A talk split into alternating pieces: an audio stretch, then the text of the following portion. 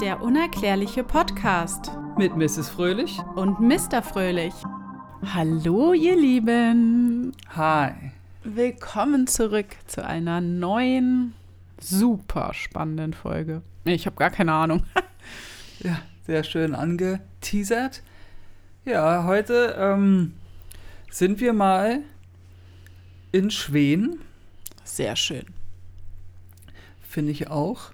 Gerade so diese alte skandinavische Geschichte und so ist ja immer ganz cool. Ist es nicht auch, ähm, äh, hier war, war Valhalla und die ähm, Wikinger Thor und, Odin und sowas. Ja, ich war jetzt gerade auf dieser äh, Serie da. Ähm, Vikings? ja, Ja, ah, sowas. ja, das sind die ganzen skandinavischen Länder. Ja, mega spannend und total mystisch.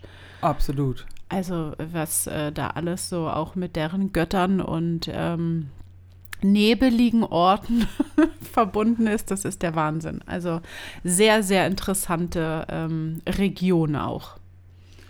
Dem kann ich nur zustimmen.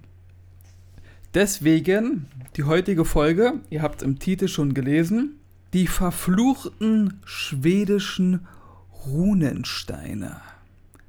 Die, die Verfluchten, also die sind verflucht, die sind nicht, äh, man sagt ja auch so ein, ah nee, ich komme nicht wieder mit meinen komischen Sprichwörtern, aber ja, Verfluchte. Mhm. Man ärgert sich nicht über die, sondern die sind verflucht mit einem Zauber. Vielleicht. Okay, Ich weiß es nicht. Oder weiß- weiß ich es doch. ich hoffe, du weißt es, sonst, äh, ja. Wir werden es erleben. Also, ich probiere jetzt mal ein bisschen Stimmung aufzu... Äh, oh nein, ein bisschen Stimmung aufzubauen. Bauen. Ja, danke. Fängt schon gut an. Woran denkt man bei Runen? Magische Symbole, Flüche, Warnungen, das Wissen der Götter? Bist du bei mir? Ich bin da. Hm? Sehr gut. Runen waren auch ein wichtiges Werkzeug für Wahrsager, Esoteriker, für den heidnischen Glauben und für alte Praktiken. Okay. Also die Menschen damals und auch noch heute wohlgemerkt, haben halt in den Runen immer eine gewisse Kraft gesehen, etwas Magisches, dass sie mehr als nur Wörter sind. Ich wollte gerade sagen, also Runen ist eine, ähm, ist eine geschriebene Schrift. Also es sind Zeichen, ne? Symbole, die für etwas Bestimmtes stehen. Das sind doch immer, also ich kenne immer so Tafeln und dann sind da so Striche oder Querstriche oder wie auch immer. Und das sind, glaube ich, die Runen, ne? Inschriften.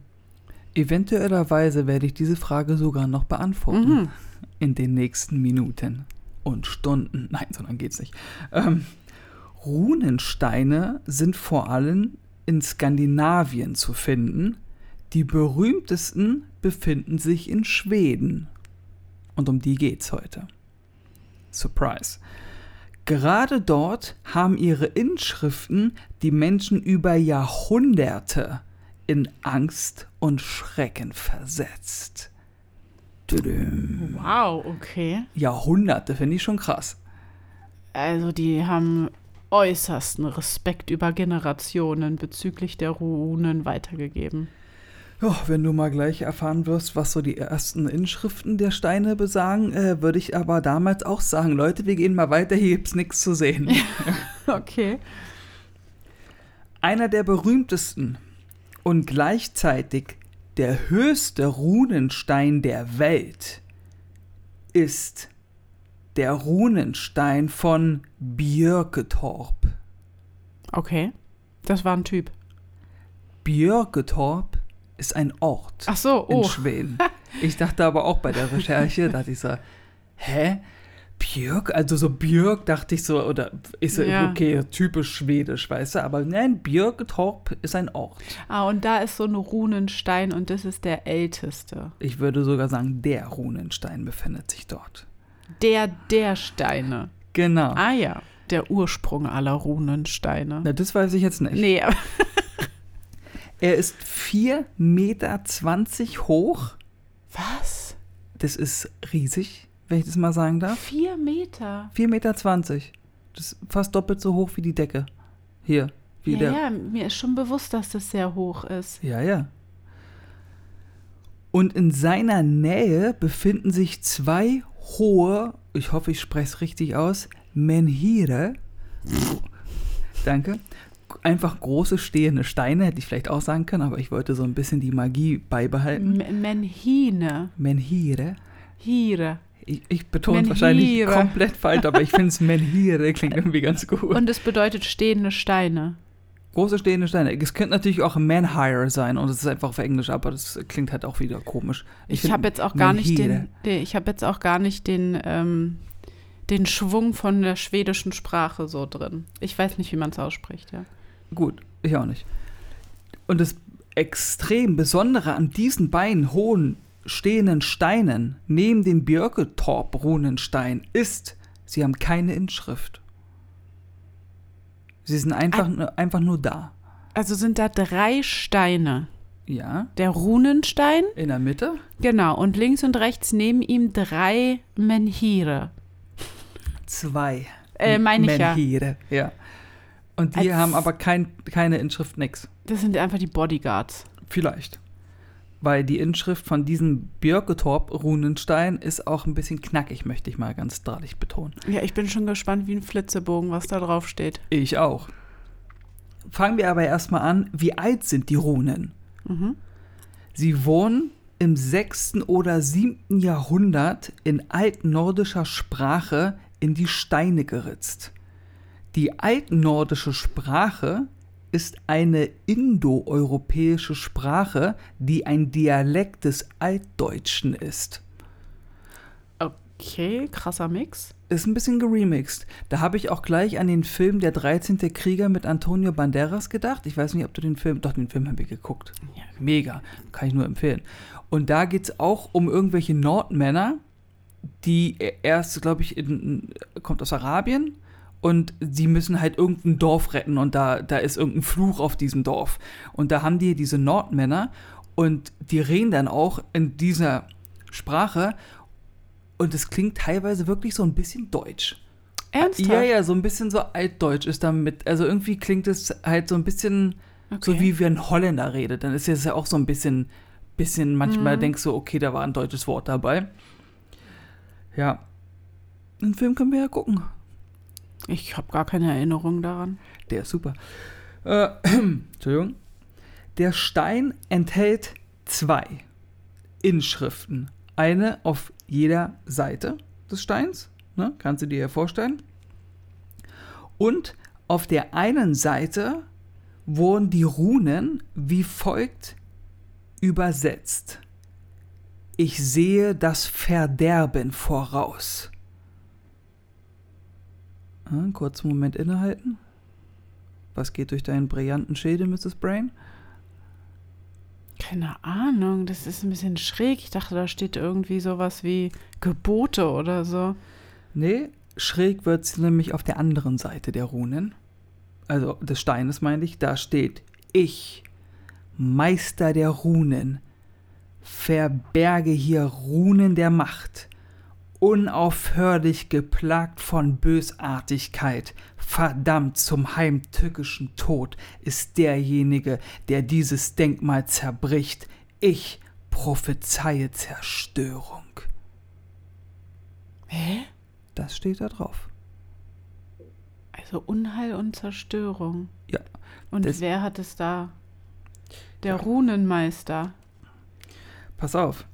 Der Runenstein von Björketorp, ich liebe den Namen, Hm, ich merke schon. befindet sich in der Runendaten, in, in der Runendata, ist eine skandinavische Runentextdatenbank und wurde von Forschern auf das 7. Jahrhundert nach Christi zurückdatiert. Er enthält keine Namen, scheint jedoch mit anderen Runensteinen in Verbindung zu stehen und diese sollen alle von derselben Person erschaffen worden sein, von der man jedoch nicht weiß, wer das war. Kein Mensch. Wer weiß das schon? Es ist äh, unerklärlich. Also es ist gerade bei den Menschen vor Ort die in Björketorp leben. Und gerade bei den Schweden ist es auch so, dass, dass man sehr respektvoll mit diesen Runensteinen umgeht, weil man halt an die magische Kraft dieser Steine glaubt. Hm. Und da schmiert man halt auch nichts dran. Du kennst es jetzt sicherlich hier. Hm. Irgendein Denkmal oder irgendwas, keine Ahnung, dass da irgendwelche ankommen und mit Edding ihren, äh, Ja. weiß ich nicht, M plus O gleich Herz ranmalen oder sowas, ne? Oder ranschreiben, der unerklärliche Podcast. Nein. Ah, Du weißt ja, was ich meine. Hoffentlich nicht. Hoffentlich nicht. Und das ist halt dort auch, dass die diese Steine sehr pflegen. Also da ist kein Dreck oder so, da Die liegt auch kein Müll auf dem Boden davor, sondern die haben schon, dass die sagen, ey Leute, macht mir hier keinen Scheiß mit diesem Stein. Ja, sehr, also ein respektvoller Ort, der ähm, für viele wahrscheinlich auch ein heiliger Ort ist, weil er so alt ist und weil dort Gefahr vielleicht droht, auch wenn man Wer weiß. Ähm, da rangeht und irgendwie es ähm, zerstören will oder beschmieren will, also einfach beschmutzen will. Du willst halt nicht verflucht werden, ne? Genau, also ich, ich glaube schon, das, ich weiß nicht, das ist bestimmt jetzt ein Ort, der ist jetzt ist keine Großstadt oder irgendwie so. Ne? Nein. nein, nein. Das ist ja dann meistens auch so, wenn man ein bisschen äh, abseitser wohnt oder ländlicher ist, dann haben die Menschen ja eher noch ähm, so ein äh, Gespür oder ein Verständnis für ähm, altertümliche Sachen und ähm, wertschätzen das viel mehr, wenn in der Gegend so etwas Mystisches vor allen Dingen ähm, geherrscht haben könnte, wie auch immer. Ja, wer hat jetzt diesen Stein errichtet oder diese mehreren Steine, wenn sie zu einer Gruppe gehören? Ne, Es, es sind wohl insgesamt ähm, drei Steine, Okay. Die mit diesem Björketorp verbunden sein sollen. Ja. Ähm, zwei habe ich mir hier noch aufgeschrieben. Oder habe ich mir alle aufgeschrieben? Ich gehe mal meine Notizen einfach durch. Ja, du sa- Ich sahst ha- ich gerade ein bisschen verwirrt auf deine Notizen. Ja, ich habe gerade so gesucht, ob ich so, weil ich habe mir das so unterteilt mit so unterstrichen, damit ich das so ne, in Abständen, aber ich habe das irgendwie ein bisschen vergeigt. Ganz süß. Aber, dank, aber so ist der Style, den wir hier haben. Also, der Runenstein von Stentoften, mhm. Stentoften ist auch ein Ort, logischerweise. Ja. Und da gibt es halt auch diesen Stein. Und jetzt ist natürlich die Frage, ähm, wieso soll er mit den Runensteinen von Björketorp verwandt sein? Also wo ist da die Verbindung? Ne? Und beide enthalten eine Inschrift, die mit der proto-norwegischen Sprache verwandt ist. Es wird immer obstruer. Ich wa- f- krieg mittlerweile meinen eigenen Namen nicht mehr richtig auf die Kette, seitdem ich da dieses Thema mir hier angeeignet habe. Die, jetzt wird's aber crazy. Die Inschrift der Runen wurde wie folgt übersetzt. Pass auf, das macht erst gar keinen Sinn, wird dann aber später ein bisschen knackiger werden im Abgang.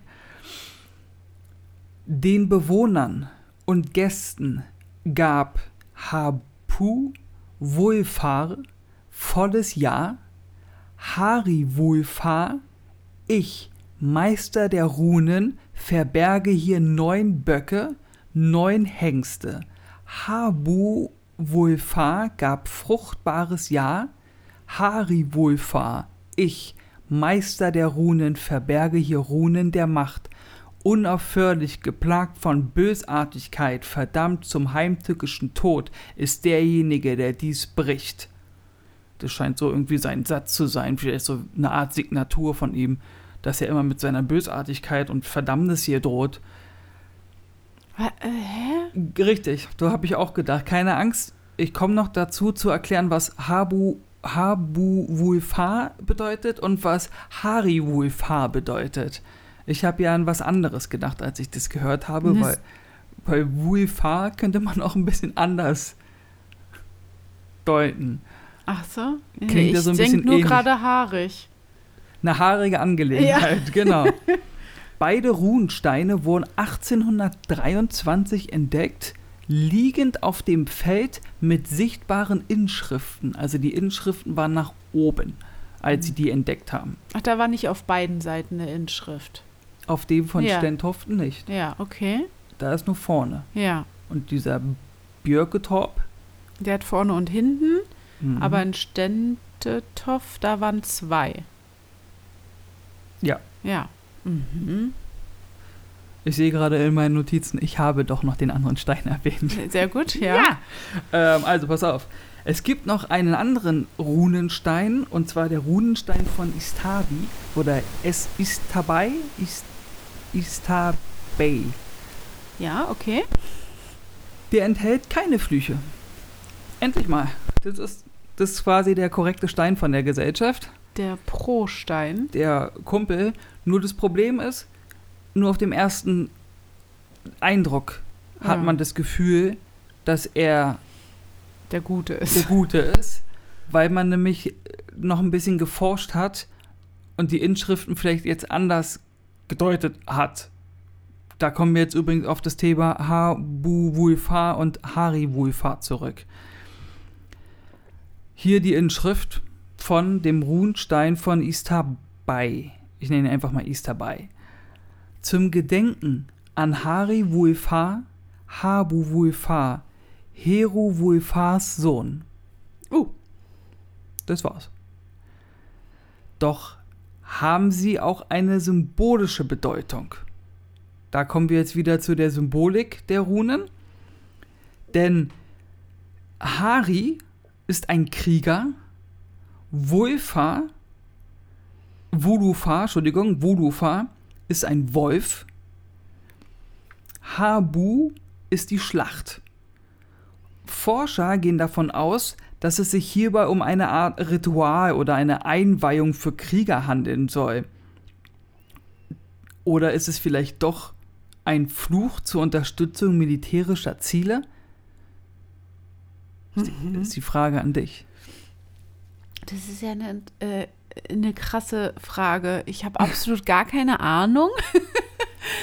äh, das hört sich ja alles sehr interessant an. Ich dachte nur gerade irgendwie, da das ja so alt ist und irgendwie ja auch ein bisschen äh, religiös äh, getoucht ist, denke ich mal, in dieser ganzen skandinavischen ähm, Leben nach dem Tod äh, Idee in den Köpfen der Menschen. Eben Mit Krieger und mit Wolf und ähm, mit Schlacht. Ich glaube, das hat irgendwie alles so eine Verbindung mit deren ganzen göttlichen Glauben. Dass das entweder ein, ein Ritual, weiß ich nicht, aber vielleicht doch eher sowas ist, wenn man in einer Schlacht war und gestorben ist.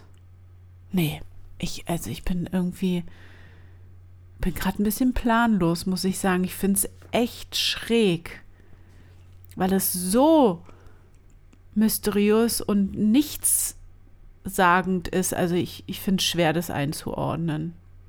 Es ist halt äh, mystisch. Na, dieses ganze Nordische sowieso finde ich viel schwerer greifbarer als irgendwas anderes noch. Ja, ja. Ist halt weniger pompös. Erzählt es jetzt eine sehr äh, äh, glorreiche Geschichte von dem Krieger und einem Krieg und einem Wolf oder, ähm, und da, oder da kommt das Böse, eine, dass da jemand was vorhergesagt hat? Also es ist sehr, sehr merkwürdig. Mhm. Ja, aber irgendwie auch spannend, aber man weiß noch nicht, also man hat es auch noch nicht entschlüsselt, ne? Es Mhm. ist einfach da, man weiß, was da draufsteht und jetzt muss sich jeder dazu sein eigenes Das- denken. Das Problem an der ganzen Geschichte ist nämlich folgendes: Es existierte auch noch ein vierter Stein, was man aus den Geschichten und äh, die haben ja damals alles aufgeschrieben und gemalt, dann hast du nicht gesehen. Und es existierte noch ein vierter Stein, der ist jedoch bei einem Brand im Jahr 1728 verloren gegangen, bevor man diese Runen halt hätte entschlüsseln können.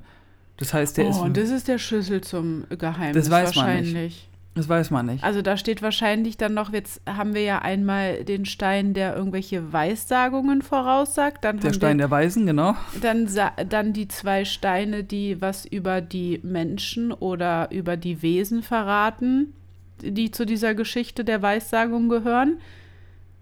Ähm, ja, da fehlt ja dann irgendwie noch ein Teil, wie alles ausgegangen ist oder was das zu bedeuten hat. Ah, das ist natürlich schade. Das ist echt schade. Und ähm, seit 1914 haben die Forscher angefangen, die Orte genauer zu untersuchen, weil sie halt nicht verstehen, woher diese Steine überhaupt kommen, warum die da sind, weil da Ja. halt in der Nähe nichts ist, wo man einfach so einen riesen Stein von einem hier, wie heißt denn das, von so einem Berg abtragen könnte oder sowas.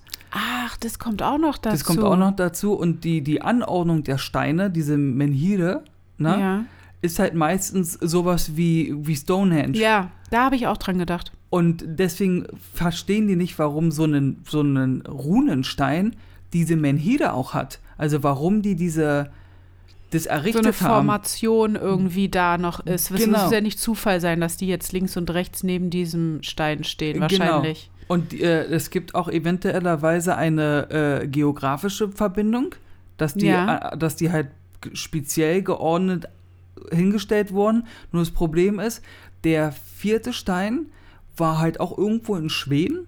Den hat man dann aber nach Kopenhagen getragen, warum auch immer, Aha. in ein Schloss. Und in diesem Schloss kam es zu einem Brand und quasi der ganze Laden ist untergegangen, zusammen mit dem Stein. Und Aber- man findet es halt, man findet Ja, diesen muss ja- nicht mehr. Ja, aber der muss ja irgendwo hinweggebracht werden, weil, äh, gebracht worden sein, weil Feuer und Stein, naja, gut. Ähm, Na, ein Brand, na, wenn der die ganze Hütte einstürzt ja, und der darunter vergraben wird im Jahr Ja. 1728. das Ist ist jetzt ja auch nicht schräg. gerade vorgestern okay, stimmt, gewesen. Den, den Gedanken hatte ich auch noch gar nicht, dass äh, die Steine ja ziemlich vielleicht groß oder schwer auch sind und man sich und gar nicht in der Nähe irgendwie so wie so eine Art Steinbruch, sage ich jetzt mal, ist, wo man das rausgeschlagen hat und dann da. Das ist ja genau. Steinbruch, das war das Wort, ja. Ja, das ist ja genauso mysteriös wie Stonehenge auch, ne? Da äh, haben wir ja auch drüber geredet, dass das schier unmöglich ist, wie man diese riesen Steinklopse da hingebracht hat und die dann auch noch so hingestellt hat, dass das ja in der Nähe gar keine, gar kein Steinvorkommen so in dem Sinne gab. Okay, also ich finde das sehr, eines der sehr wirklich unerklärlichsten Thema mal wieder rausgepickt, Ja, weil selbst wenn die Forscher und Wissenschaftler die, die Theorien von denen habe ich hier noch drauf. Es gibt drei Theorien Ach, von es denen. gibt schon. Ja, ja, Ah, von okay. offizieller Seite gibt Ja, es drei Theorien. Aber es sind ja mal wieder Theorien und nichts, was man zu 100 oder zu 99,9 Prozent belegen kann. Oder ähm, nicht Thesen, sondern fängt mit H an. Ich habe mir Hypothesen. Hypothesen, Dankeschön, okay. von offizieller Seite. Möchtest du sie hören? Ja, sehr gerne. Bei dem einen kann ich mir das Schmunzeln nicht verkneifen. Ich sag, ich kündige es jetzt schon mal an. Also, Hypothese Nummer eins: Die Runensteine haben eine Grenze markiert. Quasi bis hierhin und nicht weiter ist mein Land, gehört mir, da darf keiner rüber, sonst bist du verflucht. Okay, alles klar. Oh, Das dann hat es aber einer sehr kompliziert dargestellt. Ja, ich denke mir, also so ein Holzzaun hätte es auch getan, ne? Nee, also auch, dass er das dann so geheimnisvoll mit so ähm, verschlüsselten Wörtern und Sprüchen äh, gemacht hat. Ja, gab es denn irgendwie in der Zeit, wo die entstanden sind oder man denkt, dass die entstanden sind, irgendwie in der Geschichte, dass es da irgendwelche bekannten Kriege oder Schlachten gab? Also ich bin jetzt mit der Geschichte des siebten Jahrhunderts in Schweden nicht so und da Hätte ja sein können, dass man da irgendwie, okay. bewandelt. Ja, das ist ja auch eine krasse. Also da muss man schon Schweden äh, Historie studieren wahrscheinlich. Ne, vielleicht gibt es ja da draußen den einen oder anderen, die eine oder andere, den einen oder anderen, ach, ihr wisst ja, was ich meine. Wir sind, äh, wir wollen gendern, aber Ja, in dem Sinne, also ja, ja. Also wir sprechen jetzt alle an. So. Genau, Ja. alle Menschen auf dieser Welt. D wir haben ja auf unseren Social Media Kanälen dann auch Bilder zu, äh, Ja. Vor allen Dingen dem Björketorp, nein, zu den Ruhensteinen und da könnt ihr natürlich fleißig kommentieren und vielleicht hat ja der eine mehr Wissen? Hm. und äh, teilt es mit uns ein. Darüber würden wir uns natürlich sehr freuen. Und jetzt, wie angekündigt, die zweite Hypothese Sehr gut. meine Schmunzelhypothese, ohne es böse zu meinen, das wisst ihr, Pass auf. Die Steinkomplexe bildeten eine Art Schrein für eine Gottheit, vielleicht sogar für Odin selbst. Also wieder was Ritual, eine Opferstelle oder. Ja, das finde ich aber gar nicht so abwegig, muss ich jetzt ehrlich mal sagen. Wenn du im siebten Jahrhundert bist und dir das Leben der Menschen anguckst und es überall sehr mit äh, Göttern und Glauben und weiß ich nicht, was alles verbunden ist, dann kann es doch gut möglich sein, dass da jemand sowas als Ritual erzeugt hat. Das heißt auf gut Deutsch, dass das sowas ist, äh, ja. Du meinst sowas wie, äh, was gibt Oder- denn heutzutage, wie, wie die Freiheitsstatue?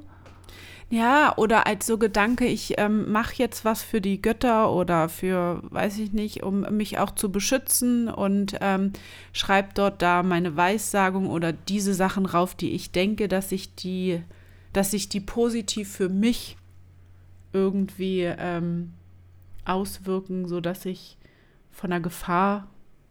Indem ich über Jahrhunderte Angst und Schrecken verbreite. So Leute, mein, ich habe meinen Beitrag zur Welt gemacht. Hier. Oder Odin selbst hat das gemacht. Das Ding ist, wir dürfen halt nicht vergessen, wir sind hier im 6., 7. Jahrhundert nach Christi. Die Wahrscheinlichkeit, dass du dir deinen Rucksack schnappst und einen auf Globetrotter machst und sagst, ich wandere jetzt mal ein bisschen durch Schweden rum und platziere an vier Stellen in Schweden an irgendwelchen Steinen irgendwelche Runentexte und drohe mit meiner Bo Bösartigkeit und weiß ich mit allem, was da noch steht. Und äh, gehe dann nach Hause, mach mir ein Kaminfeuerchen an und sag, jo, so, ich hab meinen Teil erledigt für die Welt, gute Nacht. Verstehst du, was ich meine? Das ist so, es soll ja die gleiche Person gemacht haben. Es ist Ja. der gleiche Stil. Es ist wieder dieses, es ist halt wieder genau diese Sache mit den Pyramiden, die es überall auf der Welt gibt, die alle gleich irgendwie aussehen, aber halt x Jahre oder ja, nicht x Jahre, aber Kilometer weit entfernt sind. Ja. Und dann hast du halt so einen Typen aus Schweden, der da durch die Gegend wandert und halt so eine Runensteine macht. Das ist auch schon wieder so, hä? Also, Ja, ich finde auch, dass die Runenschrift sehr außergewöhnlich irgendwie aussieht. Also ist für mich auch irgendwie wie so ein, sind so Striche und dann soll das irgendein Code sein oder wer weiß, also wie, wie können wir eigentlich wissen, dass genau das da drauf steht? das frage ich mich auch, auch bei den Hieroglyphen in den Pyramiden und so, wo ich mir denke, woher willst du denn genau wissen, dass dieses Zeichen jetzt für Apfelkuchen steht oder so, weißt du? Ich, ich Ja. verstehe diese, ich, ich verstehe es einfach nicht. Ich habe davon auch gar keine Ahnung. Gut, es wird vielleicht auch äh, diese in Schrift so wie Sprachen, wird es auch über Generationen weitergegeben. Irgendjemand wird sich das ja mal überlegt haben und dann andere angelernt haben und das wird dann weitergegeben. Das ist so das Einzige, wie man sich erklären kann, dass man als heutiger Mensch sowas entschlüsseln kann. Aber es ist schon alles merkwürdig. Vor allen Dingen dann, wenn dieses Thema wieder aufkommt. Es ist ein immens schwerer Stein. Wo kommt der her? Wie haben die das da damals reingehackt? Naja, gut, die Steinzeitmenschen konnten ja auch schon Feuer machen und. Ne, das ist jetzt, ich glaube, dieses äh, reine Ritzen ist jetzt nicht das Nee. Ding, weil das ist jetzt kein Granitstein oder irgendwie sowas. Nur, es ist halt auch ein 4, ein 4 Meter, 20 Meter hoher Stein, ne? Das ist halt, der, der wiegt halt auch ein paar Kilo, ne? Das ist jetzt nicht, dass der leicht ist. Den musst du auch irgendwo hinstellen. Und ich habe keine Ahnung. Ich, ich, ich finde es auch unerklärlich. Die dritte Hypothese, möchte ich natürlich noch sagen, ist, es soll eine Gedenkstätte sein. Und zwar in, Angeden äh, in Andenken an Menschen, die gestorben sind, die aber halt nicht an dem Ort platziert wurden, wo die Beerdigung stattgefunden hat oder wo die Menschen begraben wurden, sondern einfach weiter weg. Und quasi in dem Umfeld sozusagen hier in dem, der, der Ortälteste ist gestorben oder so, für den machen wir jetzt einen Stein, sowas in der Art. Was ich dann aber auch wieder nicht so ganz verstehen kann, ist, also jetzt stell dir mal vor, du stirbst irgendwann. Hoffentlich alt und mit einem gesunden, glücklichen Leben, so wie alle da draußen übrigens auch. Und auf deinem Grabstein steht dann drauf, hier liegt Mrs. Fröhlich. Bösartigkeit soll dich ereilen, wenn du mein Grab betrittst. Also, weißt du, was ich meine? Also, Ja. irgendwie ist es auch cool, wenn du, ich glaube, das soll auf meinem Grabstein stehen. Hier liegt Mr. Fröhlich. Bösartigkeit soll dich ereilen, wenn du mein Grab betrittst. Eieiei. Und dann so eine drohende Faust noch dazu. Und dann darunter PS, ansonsten alles gut. Naja, das müsste ja dann für eine sehr ähm, wichtige Person gemacht werden. Ja, ja, sag ich ja. Ja, mhm, genau. ähm, ja, das kann es natürlich auch sein. Ach, wenn man das noch wüsste, wenn man in die Vergangenheit reisen könnte und sehen könnte, warum, wieso, weshalb und wie es entstanden ist. Ich muss auch mal ganz ehrlich sagen, auch so diese ganze, also diese ganze nordische Geschichte halt da oben, ne? Also Ja. so Schottland, Irland, England, Skandinavien und alles so, das ist eh alles so mystisch. Da hast du diese Runen, du hast hier die, die Valhalla, Odin, die ganzen Thor, Gott des Donners und hast du nicht gesehen. Du hast Stone. Feen, Kobolde, Stonehenge. Da ist so viel Magie. Ja, Magie. diesen- das ist so richtig magisch in diesen Highlands und sowas. Merlin, Mer Merlin, Zauberei. Das ist einfach, ist einfach mega. Und dann hast und dann irgendwie vom Gefühl her denke ich dann so an Deutschland und denke so an die Germanen und denke so, ja, wir waren einfach barbarisch. Ja, also wir, wir waren halt, äh, obwohl wir ja das Land der Denker und Dichter sind, aber Damals nicht wahrscheinlich. nee, aber ich finde auch, also dieses ganze Nordische hat nochmal so einen ganz eigenen Touch und ist so wie so eine eigene Welt und einfach auch mega faszinierend. Deswegen sage ich ja, man müsste sich wirklich mal hinsetzen und sich mal ein bisschen mit der Geschichte der ganzen skandinavischen ähm, Länder doch mal ein bisschen auseinandersetzen. Also ist mega interessant. Ja, also Feen, Kobolde, Einhörner. Gerade Einhörner für dich ein Thema, was du ganz gut findest. Könnte man ja demnächst mal anstreben. Was sind denn eure Gedanken zu Runensteinen und der ganzen Magie und alles, was diese Steine umgibt?